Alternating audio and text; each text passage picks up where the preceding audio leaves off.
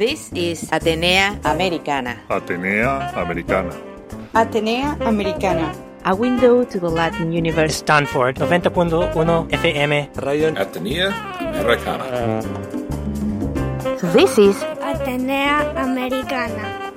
Bilingual House of Culture. On the air and online. Radio Atenea Americana. Su casa de la cultura en la radio y online. para la radio 90.1 KCSU Stanford. I am Isabel Jubes. Isabel Jubés. Bienvenidos. Atenea Americana. Welcome. Bienvenidos. From Stanford to the world.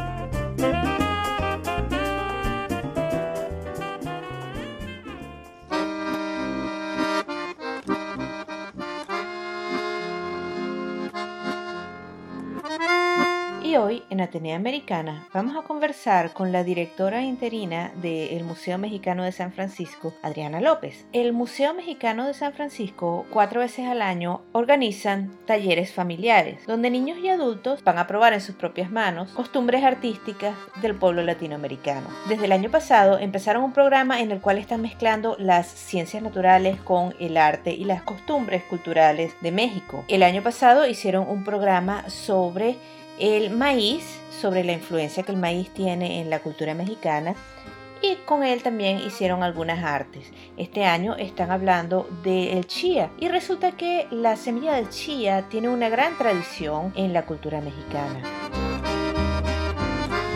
Hoy vamos a hablar un poquito sobre esto. También vamos a hablar un poco sobre la historia del Museo Mexicano, sobre las colecciones permanentes y temporales y sobre la nueva sede que ya por fin empezó su construcción después de haber estado esperando por más de 20 años. Quédense con nosotros entonces un poco para escuchar sobre el chía y su influencia en la cultura mexicana, sobre el Museo Mexicano y recuerden que este y todos nuestros shows están como siempre en stanfordhispanicbroadcasting.org que esperamos su visita ahí y que esperamos que nos sigan no solamente en todos nuestros servicios de podcast, sino en nuestras redes sociales. Bueno, y aquí estamos hoy en Atenea Americana y nuestra invitada viene actualmente desde San Francisco, aunque ya da un poquito las vueltas alrededor de todo Estados Unidos y más. Eh, pero nos viene del eh, Museo Mexicano, el Museo de Arte Mexicano y Arte Latinoamericano. Eh, y bienvenida, cuéntanos un poquito.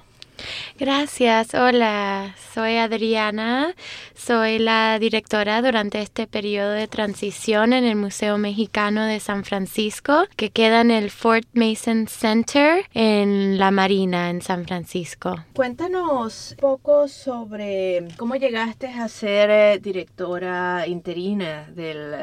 del museo. He estado trabajando en el museo ya por dos años y empecé a hacer más y más.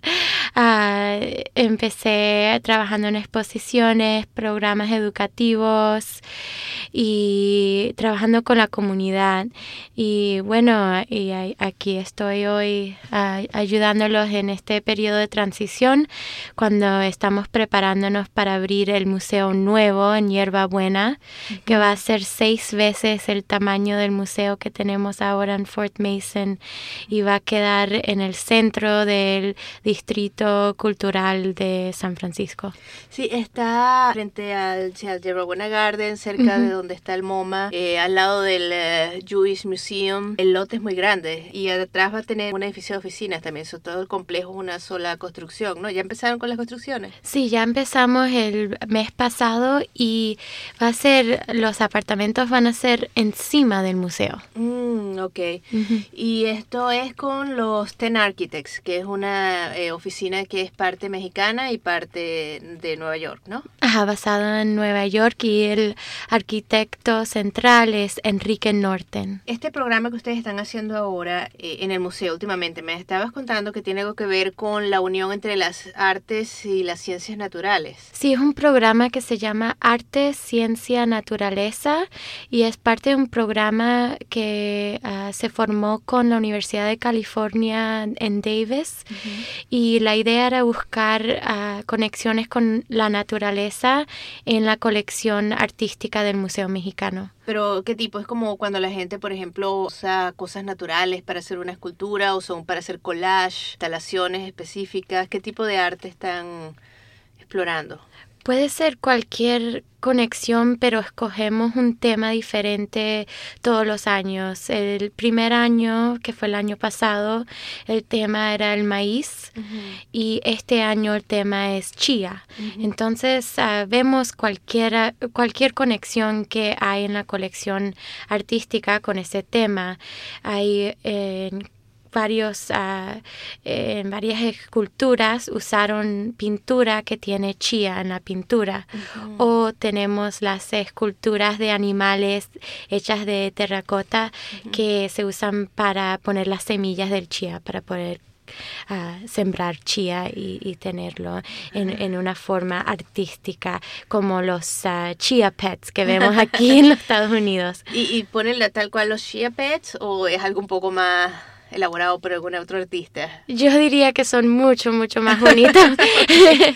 Ah, son hay varios que vienen de la colección de Nelson Rockefeller que tenemos en el Museo Mexicano y son animalitos, a veces son como fantásticos, ah, como ratoncitos ah, o, de todos tipos de formas, pero son para mí mucho más bonitos que los chia ¿Y, ustedes la siembran y crecen? O sea, ¿va, a estar viva la, exposición o...? No, ah, la verdad es que tenemos que poder conservar, sí, conservar el arte que tenemos, entonces no, no vamos a sembrar chía pero lo que vamos a hacer es usando un material que vamos a hacer nosotros mismos, vamos a, tener a los niños que vienen, van a hacer su propio animalito ah, para, no sé si van a poder sembrar chía, pero van a hacer su, su propio uh, chía, su animal chía, que, que, puede ser cualquier forma que quieren, uh, algo de su imaginación.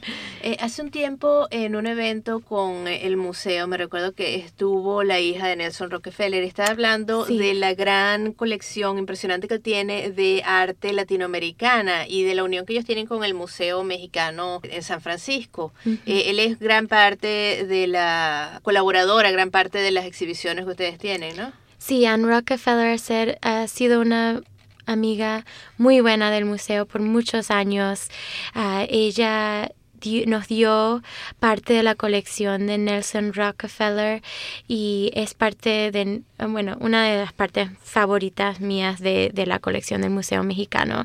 Él era un amante de la cultura mexicana, fue a México por muchos, muchos años y le encantaba el arte popular. Entonces, casi toda su colección es de arte popular que tenemos nosotros en el Museo Mexicano. Yo sé que el maíz es parte muy importante de no solo la historia mexicana, la historia eh, de Centroamérica y Mesoamérica en general. Eh, muchos colores y tipos de maíces, eh, parte de sus rituales alrededor del maíz. ¿Cómo fue un poco la exposición del año pasado? Fue un poco más científica. Ah, hablamos mucho de los diferentes, como mencionaste, los diferentes tipos de maíz que hay de las regiones diferentes de México, de donde vienen. Y también hicimos un proyecto que hicimos uh, muñecas y muñecos hechos de, de la, la ah, parte de afuera del la maíz. parte de afuera del maíz, sí, sí, se me está olvidando el nombre. pero hicimos muñecas, le pusimos pelo, entonces los niños le ponían ropa y no sé qué. Entonces es siempre una combinación de, de hacer arte con las manos y también aprender del, del, tema científico. Ah, esas son muy bonitas. Yo, yo hice con mis hijos cuando eran chiquitos y las poníamos en el arbolito con, la ah, parte de afuera del maíz. Y huelen muy interesante también. Sí, sí, uno las bota después de un tiempo. si acaso. Sí. Sí, pero además eso no solo se usa eh, para arte, sino que ellos las reciclan y después ahí es donde ponen la, los tamales. Igual en Venezuela también usamos cachapas y en toda Latinoamérica se reusa usa eso y se ponen cosas que tienen comida de maíz adentro, como, como se empaqueta la comida dentro del, Exacto. de la, la parte de afuera, ¿no? Y eso es lo que me encanta tanto de mucho del arte de Latinoamérica, que vemos que se usan las cosas, se usa todo de algo de la naturaleza. Entonces tenemos un elemento y usamos las hojas, usamos lo que tiene adentro, usamos el corazón, es como el mezcal también y el tequila, usamos como todas las partes de la planta. en- eh, y es algo tan lindo que no, no se bota nada. ¿Puedes hablar un poco de la conexión entre chía, que hoy en día es tan famoso alrededor del mundo y aquí en Estados Unidos, entre el chía y México? Bueno, el chía era como una parte de la dieta central de los mayas y los aztecas y, y otros grupos indígenas. Y eran, el nombre chía viene de una palabra maya que significa poder, porque les daba poder. lo comían cuando iban a, a- buscar co- comida en los campos. Entonces era un, algo que para ellos podía sostener vida, era algo que daba poder. Entonces también lo vemos mucho en... Fui a una charla de Linda Manzanilla en Berkeley y ella mencionó que en, Teotihuacán podemos seguir a los caminos de la gente con las semillas del chía que han dejado desde esos tiempos, porque era una parte tan central de su cultura. Mm, así como el camino de la seda, la ruta de la seda. Qué interesante. ¿Por qué les daba tanto poder el chía? ¿Era como el cacao que, que era parte, era, era también monetario o era porque les hacía sentir mejor, era parte de una medicina? ¿Qué era exactamente para ellos? Tiene elementos ah, que ah, son muy saludables en la biología, que ah, la científica que viene de la Universidad de California nos va a contar mucho más sobre eso.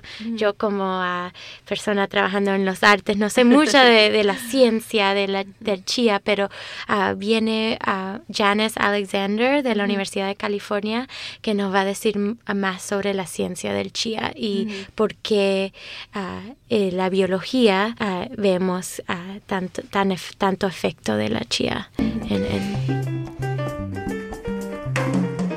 Y esto es Atenea Americana. Y yo soy tu anfitriona, Isabel Jubés. Puedes encontrar este y todos mis shows en stanfordhispanicbroadcasting.org. Este es un show bilingüe cultural que te trae una ventana al universo latino e hispano. Cada semana por dos horas, una en inglés y otra en español, desde Stanford hacia el mundo.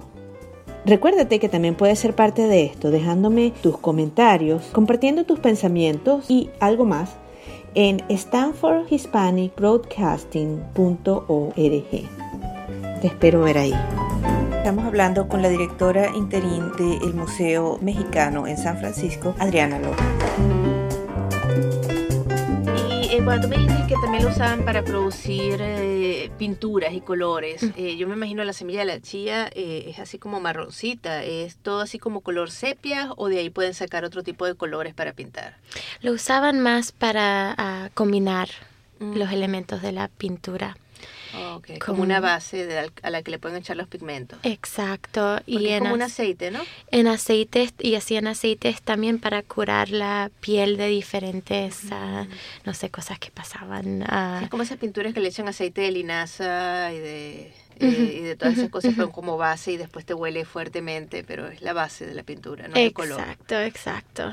Ah, creo que pinturas, aceites como para curar la piel y también lo comían. ¿Va- ¿Van a tener algún tipo de demostración también con artes culinarias o...? Sí, vamos a tener ejemplos de cómo el chía se comía antes, que era normalmente solamente mezclado con agua, y ahora tenemos estas recetas que son tan elaboradas, preciosas, que todavía están ah, centradas en chía. Ahorita también hay mucha gente que está comiendo comidas fermentadas. Eh, y, y el chía también lo fermentan y hacen como unos jugos fermentados. Este, ese tipo de cosas era tradicional y también va a haber algo de eso o es algo nuevo inventado? Yo no leí en, en lo que estaba ah, investigando. Hay tanto escrito sobre chía en la cultura mexicana que la verdad es que puede ser un, un proyecto de investigación muy largo. Sí. porque además, bueno, ahí mismo los mayas. Los mayas tienen una cantidad de lenguajes dentro del maya. Eh, igual los aztecas también es una nación muy grande y muy rica que, que ha podido evolucionar paralelamente un estado con el otro y, elaborar comidas y cosas diferentes. Eh, si te pones a ver toda el área eh, entre los aztecas y los mayas y todo Centroamérica, que, que eran grandes urbes en aquel entonces, deben de tener muchísimas cosas muy complejas que crecieron paralelamente y no por eso son iguales exacto. Eh, creo que uh, México es uno de los lugares con una cultura de las que tiene una cultura más diversa del mundo.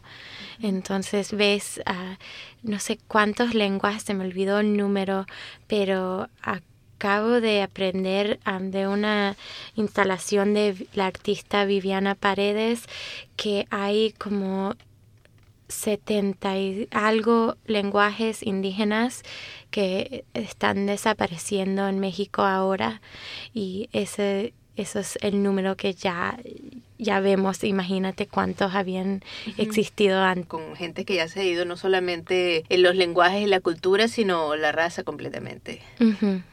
Y este año, ¿cuándo es que se va a abrir la instalación nueva de este año sobre el chía? Es un programa educativo, es un programa para las familias que ah, va a ocurrir un día, el 17 de abril, un domingo. El programa son domingos para familias, los tenemos cuatro veces al año y es de, de las 1 a las 3 de la tarde y es gratis para familias. Va a haber proyectos para adultos y niños. Entonces puedes venir, dejar los niños haciendo el proyecto de arte y puedes venir a hablar un poco sobre chía. Entonces es un, bueno para los padres. y, y ese es el, el domingo domingo 17 de abril. Oh, ok. Y después de eso van a dejar algo dentro de las instalaciones para que la gente vaya durante días normales.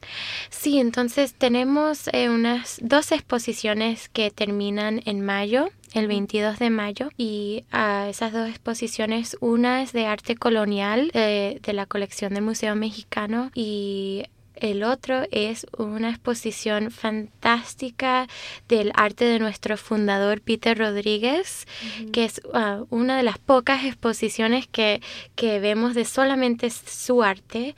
Y hay cosas que han traído su familia que nunca hemos visto en un museo antes. Entonces, uh, eso está en el museo, está el 22 de mayo y, después nos preparamos para una exposición de arte contemporáneo que se llama 5 y 5, que es una exposición ah, basada en la idea de cinco artistas contemporáneos ya establecidos que van a apoyar cinco artistas que están empezando su carrera. ¿Y locales, internacionales? ¿De dónde son los que están saliendo?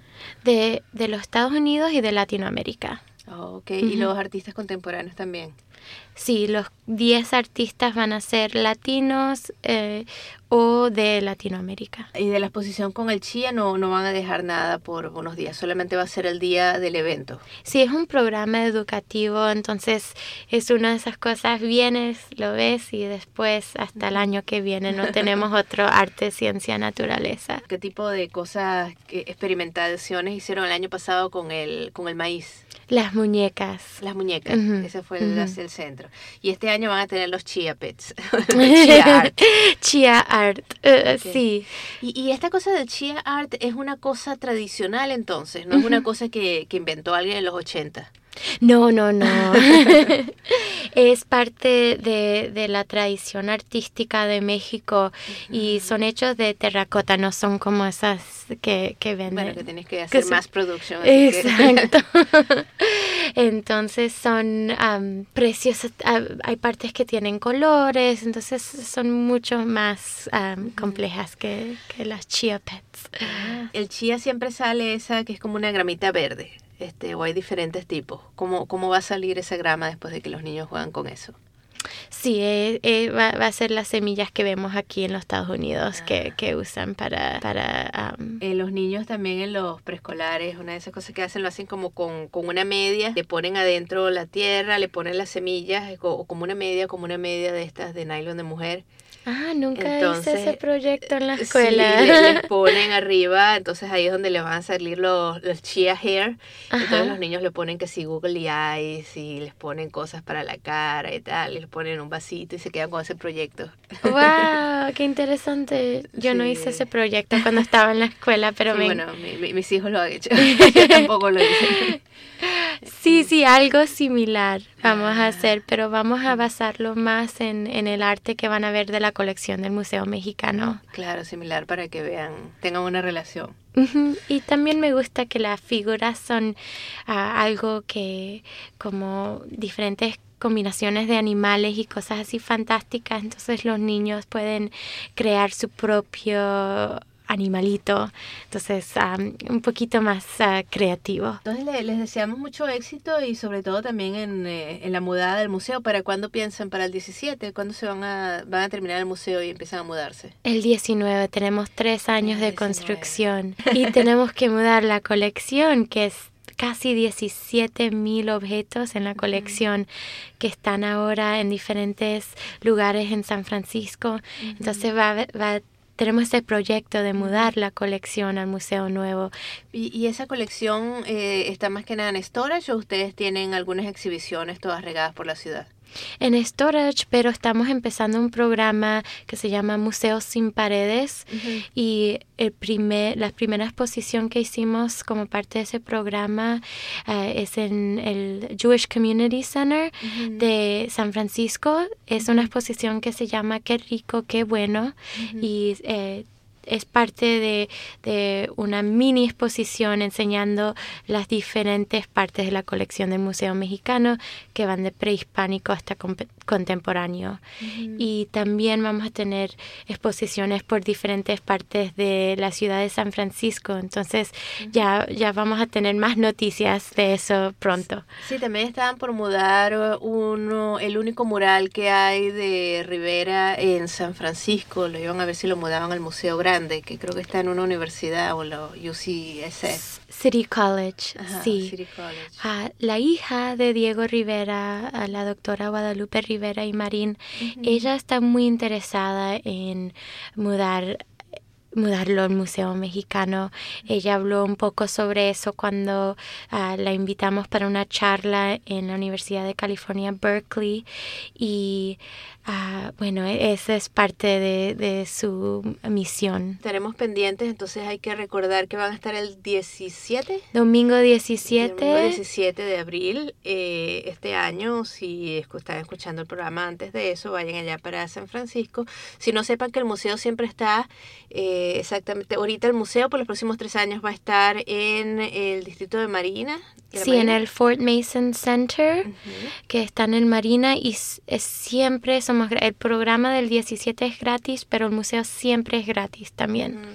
Y cuatro veces al año están haciendo estos programas para las familias, donde uno puede ir y puede colaborar y llevar a los niños. Sí, si buscan en nuestra página web también tenemos charlas con artistas y diferentes programas más ah, para adultos también, y eso lo hacemos un poco más frecuentemente. Ok, bueno, gracias Adriana. Grano, gracias a ti. And this was Atenea Americana. Atenea Americana. Stanford 90.1 FM. Radio Atenea Americana. A window to the Latin universe. This is Radio Atenea Americana. Bilingual House of Culture, on the air and online. Su casa de la cultura en la radio y online. para la radio 90.1 KCSU Stanford. I am Isabel Jubes. Isabel Jubes. Vuelve pronto. Atenea Americana. From Stanford to the world. Remember to come back soon. Ciao. See you later.